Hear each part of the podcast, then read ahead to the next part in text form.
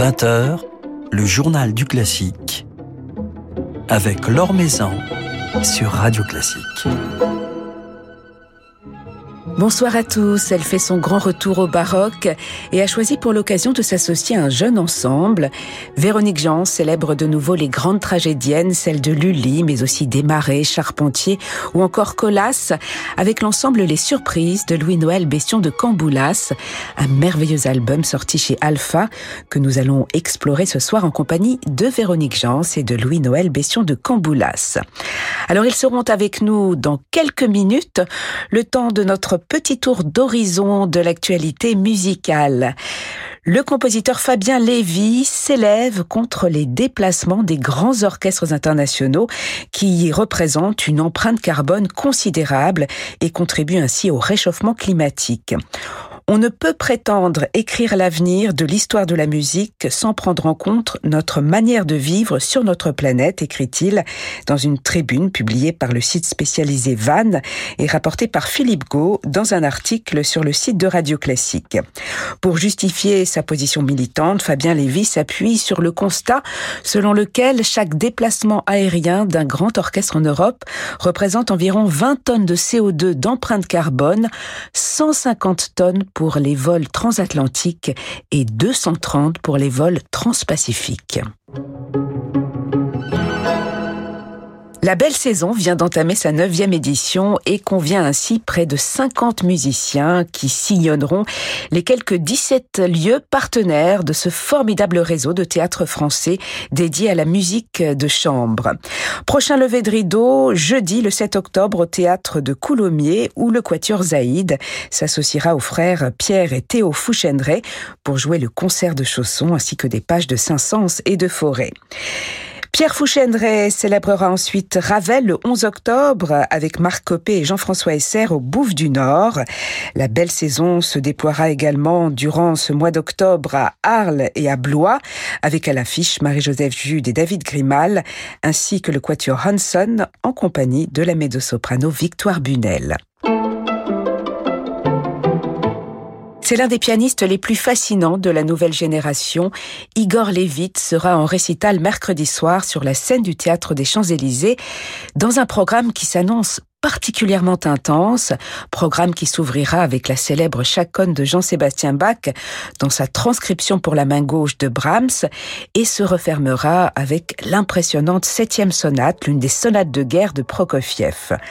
Entre les deux, Igor Levitch jouera Beethoven, Beethoven dont il nous a offert une mémorable intégrale des sonates au disque, et puis Shostakovich dont il vient de nous livrer sa lecture de l'intégrale des préludes et fugues.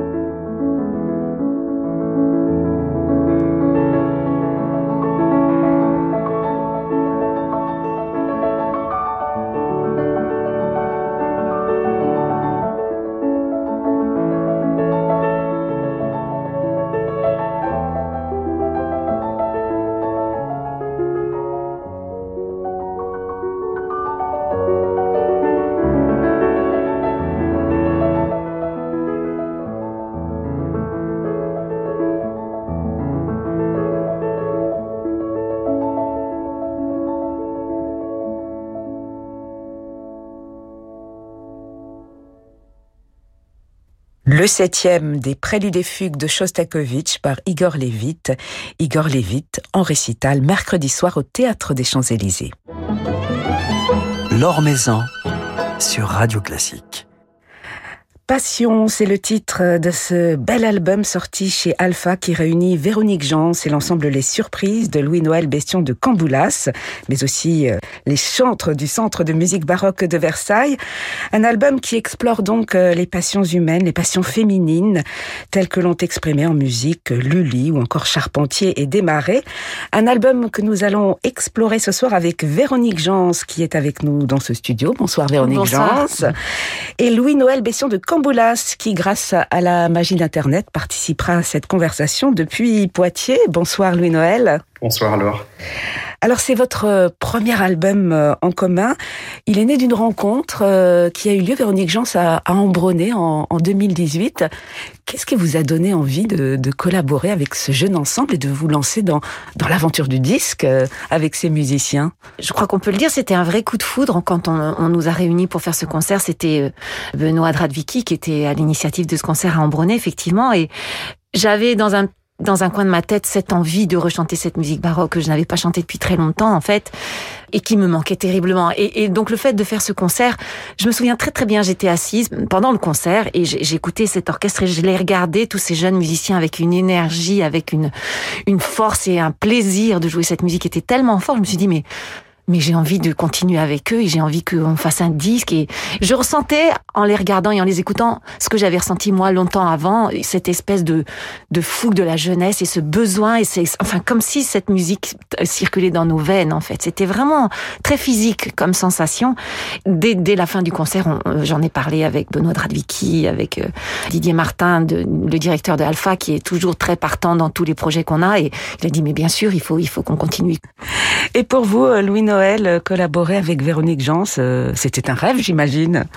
Bah oui, c'est vrai que c'était c'était surtout très impressionnant. Euh, je me souviens de la première répétition qu'on a fait ensemble. J'étais tout petit dans mes dans mes petites chaussures. J'osais à peine dire bonjour madame, alors qu'aujourd'hui on se tutoie, on se raconte des blagues.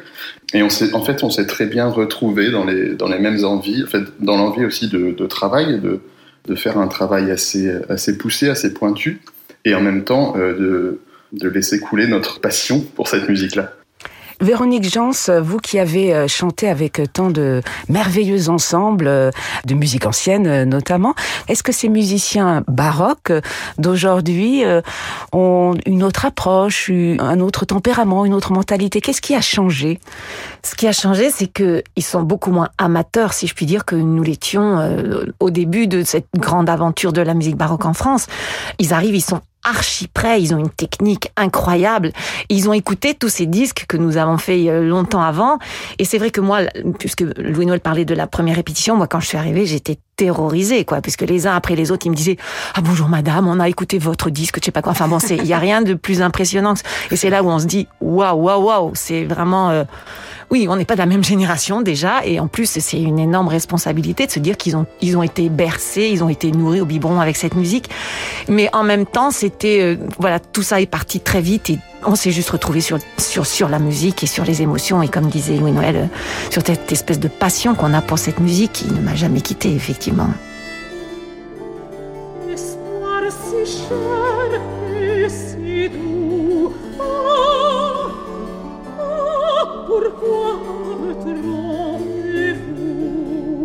des suprêmes grandeurs Mille cœurs m'adoraient, je les néglige tous.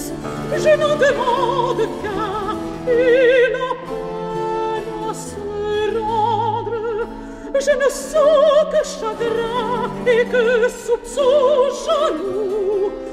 Est-ce le sort charmant que je devais attendre? Espoir si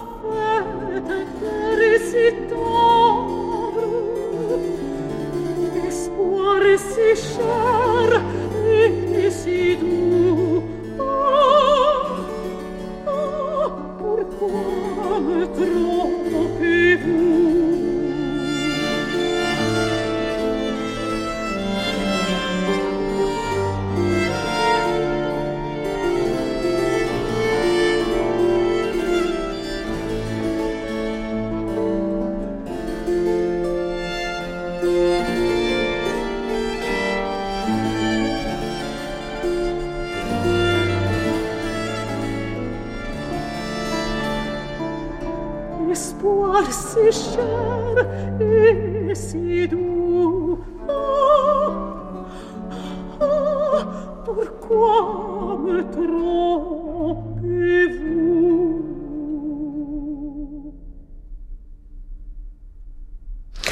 Cet album euh, Passion qui réunit euh, Véronique Jans et Louis-Noël Bestion de Camboulas avec l'ensemble Les Surprises met à l'honneur Lully, Lully euh, qui a marqué les débuts de votre carrière, Véronique Jans. Et vous avez choisi d'interpréter notamment un air, un air sublime d'Atis. Alors cela nous renvoie quelques années en, arrière à cette célèbre production d'Atis de William Christie qui date des années 80 à laquelle vous avez participé, mais euh, dans les chœurs, c'est ça? Vous Oui. étiez toute jeune à l'époque. Oui, c'est ça. Et c'était la première fois de ma vie que je gagnais des sous en chantant. Et c'était pour Atis de Lully euh, euh, à l'Opéra Comique avec William Christie, effectivement. Et cette mise en scène magnifique, mythique, a été reprise d'ailleurs depuis. Mais j'étais juste une toute petite chanteuse. J'étais dans le chœur. Et, et, euh, et au fil des reprises de cette production... euh, comme fait toujours William Christie, il fait de plus en plus confiance et il vous offre un petit rôle, ensuite un deuxième, ensuite un moyen petit rôle, ensuite, voilà, et on, on gravit les échelons jusqu'à devenir, euh, voilà, une soliste à part entière. Mais quand je repense à ces années dans les chœurs des arts florissants, c'était vraiment pour moi les des très très très belles années j'étais complètement emportée par ce flow. J'avais jamais décidé de devenir chanteuse en fait, j'étais étudiante à la fac en même temps, enfin et je me suis retrouvée emportée dans ce flow et j'ai dans cette espèce de plaisir de faire de la musique ancienne, on savait pas très bien où on allait ni les uns ni les autres et c'était magique, c'était incroyable, incroyable. Mais on le savait pas vraiment en le faisant, c'est venu juste après en fait. Alors à l'époque de cette production d'Atis, vous n'étiez pas né encore, Louis-Noël Bestion de Camboulas. Euh, mais mais j'imagine que cette production, euh, elle marque euh, une étape importante dans l'évolution de l'interprétation de, de la musique baroque pour vous aussi. Bah alors c'est vrai que euh, d'une certaine manière, euh, ces, ces productions-là, alors celle-là et, et d'autres aussi, mais on, on fait des on fait des petits entre guillemets, on peut dire. Alors c'est vrai que moi j'étais pas né et je je n'ai pas forcément travaillé directement avec les personnes qui qui ont fait euh, cette production-là après, mais en fait euh, mine de rien, ben voilà, euh, Véronique était sur cette production, on s'est retrouvés. Quelqu'un comme par exemple Hervé Niquet qui quand il était jeune aussi a travaillé avec les arts florissants c'est quelqu'un avec qui moi j'ai travaillé après, qui m'a formé sur à Ambronay notamment. C'est des générations qui qui continuent. La, démarche se poursuit et euh, elle ne elle n'est pas prête de s'arrêter, je pense, parce qu'il y a encore plein de musique à découvrir. Enfin, en tout cas, c'est vrai que c'est quelque chose qui nous marque tous, euh, ces jalons, ces grands jalons. Alors cette euh, musique baroque, et en particulier la musique euh, baroque française, Véronique Jans, vous vous êtes épanouie euh, avec euh, durant de nombreuses années. Vous êtes ensuite, vous êtes ensuite tourné vers des, des répertoires plus récents, mais est-ce que quelque part cette fréquentation de la musique baroque, vers laquelle vous, vous revenez et on s'en réjouit aujourd'hui, vous a aidé à aborder tout le reste, à, à chanter Mozart, voire même à chanter la, la musique romantique française avec laquelle vous vous épanouissez aujourd'hui? Oui, je crois que la, la, la musique baroque demande une rigueur et une exigence qui n'est pas euh, aussi évidente dans les autres répertoires. C'est c'est vrai que on parlait d'Atis, il y a eu un avant et un après Atis, je crois vraiment. En tout cas, moi, je l'ai vraiment vécu comme ça. J'étais au Conservatoire de Paris à ce moment-là, euh, dans la classe de William Christie, et j'étais aussi dans les classes, euh, dans les classes assez classiques à côté. Tout le monde considérait cette classe de musique ancienne comme vraiment des, une classe de chanteurs qui savaient pas chanter, de violonistes qui jouaient faux. Enfin, vraiment, c'était ça la musique baroque en France. Malheureusement, c'était ça. On l'entendait très peu à la radio, on en parlait très peu. Et après cet Atis, il y a eu cette espèce de mouvement incroyable où on a tous fait des disques de tous les côtés. C'est devenu vraiment une musique à part entière. Mais euh, pour en revenir à votre question, c'était évident qu'il fallait qu'on aille vers tout ça et que tout, se transforme. Ça ne pouvait pas rester en, l'état comme c'était à ce moment-là. Alors il y a en plus cette curiosité qui s'est développée. Vous faisiez référence à ces répertoires à, découvrir encore aujourd'hui. C'est vrai qu'on sent une grande curiosité chez, les musiciens euh, du monde baroque. Comme en témoigne d'ailleurs cet enregistrement qui met en avant Lully, mais aussi des compositeurs un peu moins fréquentés, en tout cas il y a quelques années, mais qui ont été remis à l'honneur euh, grâce euh, aux musiciens. Je pense à, à Colas, à, à Desmarais, à Charpentier. Euh, Louis-Noël Bestion de, de Camboula, c'était important aussi de mettre à l'honneur ces, compositeurs dans ce programme, des compositeurs quelque part éclipsés par la, figure imposante de, de Lully, même après sa mort. Évidemment, Lully, déjà à son époque, rayonnait en maître. Aujourd'hui, on a aussi un peu tendance voilà, à avoir quelques grands compositeurs qui sont très connus, avec quelques œuvres très connues. Et une fois qu'on sort de ces œuvres-là, on, a, vite assez peur. Ce qui est un peu dommage parce qu'on s'est rendu compte au fil de, de, des projets qu'on a fait depuis quelques années avec des œuvres inédites que de la part du public, il y a une grande envie justement de découverte. Et donc c'est vrai que là, sur ce projet-là, ben, ça me semblait important, à côté de la grande figure de Lully, d'avoir des pièces inédites. Et puis c'est vrai que des compositeurs comme ça, comme Colas et euh, Henri Desmarais, sont en fait des très bons compositeurs. C'est des gens qui connaissaient très très bien leur métier, qui avaient euh, une vraie force d'écriture, qui ont euh, finalement, euh, bah déjà de toute façon, du temps de Lully, quand il était vivant, il interdisait toute représentation de l'opéra, en tout cas l'opéra de Paris, autre que de lui. Donc il a fallu attendre sa mort pour qu'il y ait des œuvres qui soient jouées à l'opéra. Et puis bah, c'est vrai que c'était un petit peu ses petites mains, entre guillemets. C'est-à-dire que Colas, par exemple, c'est celui qui remplissait les opéras de Lully. C'est-à-dire que Lully, souvent sur ses opéras, il allait peut-être un peu vite. Il écrivait la partie de violon, la partie de basse. Et puis en fait, les parties intérieures, les parties d'alto, entre guillemets, euh, c'était Colas qui les écrivait. Henri Desmarais, euh, il était très jeune euh, quand Lully était au fait de sa gloire. Et puis ça a été un peu son mentor, mais ça a été aussi celui qui l'a empêché de bouger. Parce qu'il y a un moment, par exemple, où Henri Desmarais voulait aller faire des études en Italie. Et évidemment, Lully a, mis son veto et a demandé au, roi de, lui interdire de partir en Italie. Donc voilà, c'est vrai que c'est des relations pas évidentes qui leur ont difficilement permis d'être très connus, mais c'est des musiciens qui le méritent vraiment et puis de la, la très très belle musique à défendre.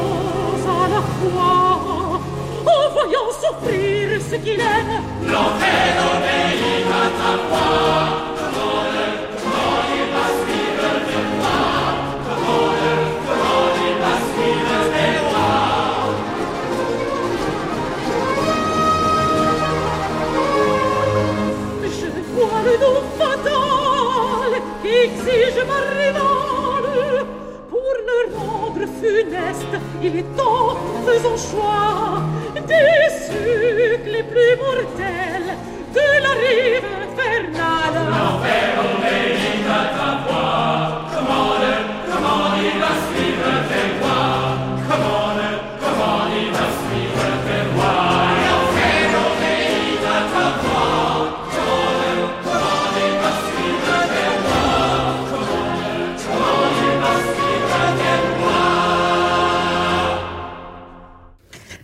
Parmi les personnages que vous incarnez dans cet album, euh, Véronique Jans avec euh, Louis-Noël Bestion de Camboulas et son ensemble Les Surprises, mais aussi les chantres du Centre de musique baroque de Versailles, il y a celui de Médée et vous chantez euh, cet air terrible, Noire fille du Styx avec le chœur, Médée de, de Charpentier.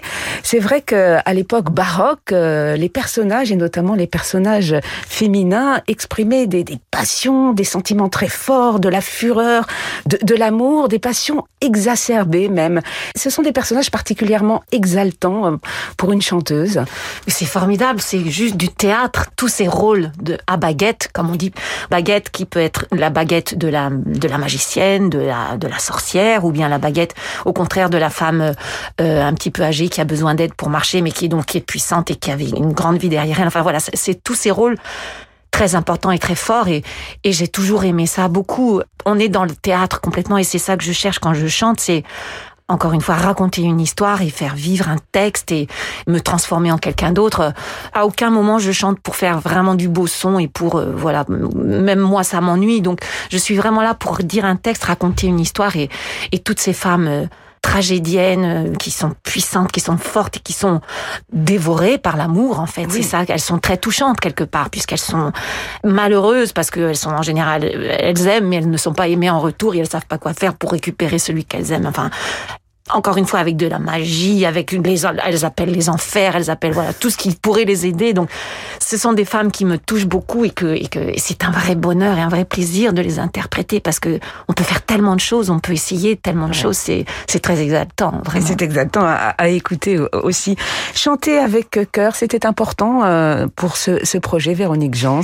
Oui, oui, euh, j'avais envie d'un cœur parce que j'ai des souvenirs de merveilleux de, de tous ces chœurs. Encore une fois, c'est un grand luxe de pouvoir avoir les, les, les chantres de, de, Versailles et c'était un grand plaisir. Et en plus, ça ouvre des possibilités euh, infinies euh, au point de vue du répertoire. Il y a tellement de choses merveilleuses qu'on pouvait enregistrer. Ça a été très difficile de choisir d'ailleurs. C'est même très difficile pour nous de choisir quelques extraits de, de cet album. Album Passion qui vient de paraître sous le label Alpha. Vous donnerez ce programme ensemble euh, en concert, Véronique Jans avec Louis-Noël Bession de Camboulas et les surprises au mois de février au Théâtre des Champs-Élysées. D'ici là, vous avez euh, tous les deux une riche actualité. Euh, votre actualité, elle sera italienne puisque vous chanterez à la Scala de Milan, Véronique Jans, la Callisto de, de Cavalli avec euh, Christophe Rousset. Ce sera votre première production lyrique à la Scala? Oui, oui, oui. oui. J'ai chanté à la Scala, j'ai fait des concerts, mais j'ai jamais fait de production lyrique et, chanté, retrouver Christophe, honnêtement, je, me réjouis. Et c'est une nouvelle production de David McVicar, donc on, s'attend à tout, mais c'est, c'est, ouais, c'est bien de refaire une production parce que depuis quelque temps, j'ai pas chanté de, de, production scénique avec tout ce qui s'est passé, la, la pandémie. Ah, ce sera votre première production scénique Depuis un petit moment, ouais. Ah, oui. ouais, ouais, ouais. Donc euh, voilà, je me réjouis et je suis très contente de faire effectivement mes débuts à la Scala sur scène en tout cas. Et alors ce magnifique programme nuit que vous avez enregistré pour Alpha d'ailleurs euh, l'année dernière avec Giardini et que vous avez chanté il y a quelques jours, une merveilleuse soirée au théâtre du Châtelet, vous allez le reprendre, j'ai noté quelques dates. 15 novembre à Lille, 25 novembre à Saint-Étienne, 5 décembre à Caen. C'est un programme qui vous tient, j'imagine, particulièrement à cœur. En tout cas, c'est un vrai bonheur, un vrai délice à, entendre. Merci. C'est un très très très beau programme et cette fois-ci grâce euh, au Palazzetto Bruzane et Alexandre Dradvicki qui a fait vraiment ce, ce programme euh, sur mesure pour moi et avec ce, ce magnifique quatuor euh, I Giardini dont vous avez parlé tout à l'heure. C'est un, un, un, un, programme qui est court, qui est très très bien construit, qui nous promène dans, dans des choses connues ou moins connues effectivement, mais avec un confort incroyable parce que chanter avec un quatuor à cordes et piano, c'est c'est vraiment ce qui peut arriver de mieux à une chanteuse, je crois. Il y a non seulement le, le, le soutien des cordes, mais avec la présence du piano à côté et euh, surtout cette, intimité, oui, qui me rappelle effectivement toute ma formation baroque. On chante beaucoup dans des, petits effectifs aussi quand on chante de la musique baroque. Et quant à vous, Louis-Noël Bestion de Camboulas, euh, bien des projets avec euh, l'ensemble Les Surprises à venir?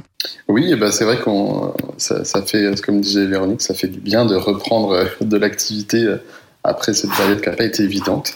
Donc il y a, y a pas mal de beaux projets, oui, parce que c'est vrai que notamment cette cette résidence qu'on a avec le Centre de musique baroque de Versailles qui se poursuit, qui nous a permis ce, ce projet avec Véronique et qui va en permettre d'autres euh, cette année et puis les années à venir aussi.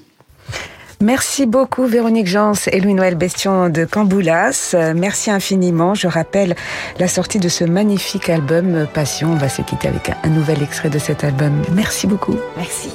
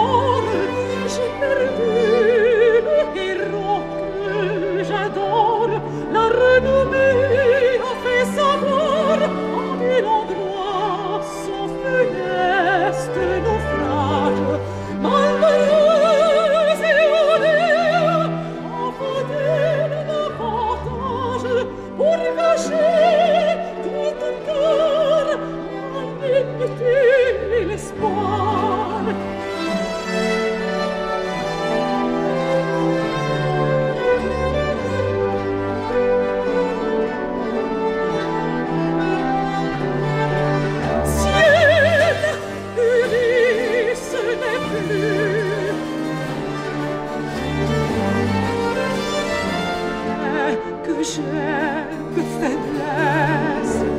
Lorsque je m'abandonne au tourment qui me presse je perds des moments précieux pour m'éclaircir et de sorte glisser à l'autre vestir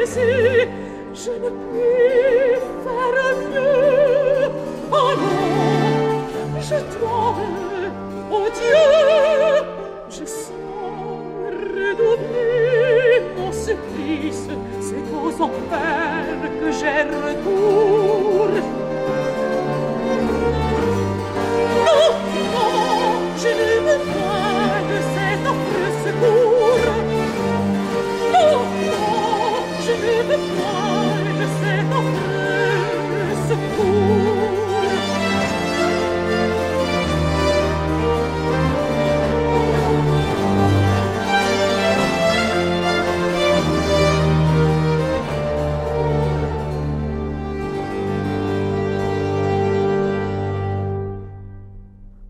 Un air de Circé d'Henri Desmarais par Véronique Jean, c'est l'ensemble Les Surprises de Louis-Noël Bestion de Camboulas, un nouvel extrait de cet album Passion sorti chez Alpha.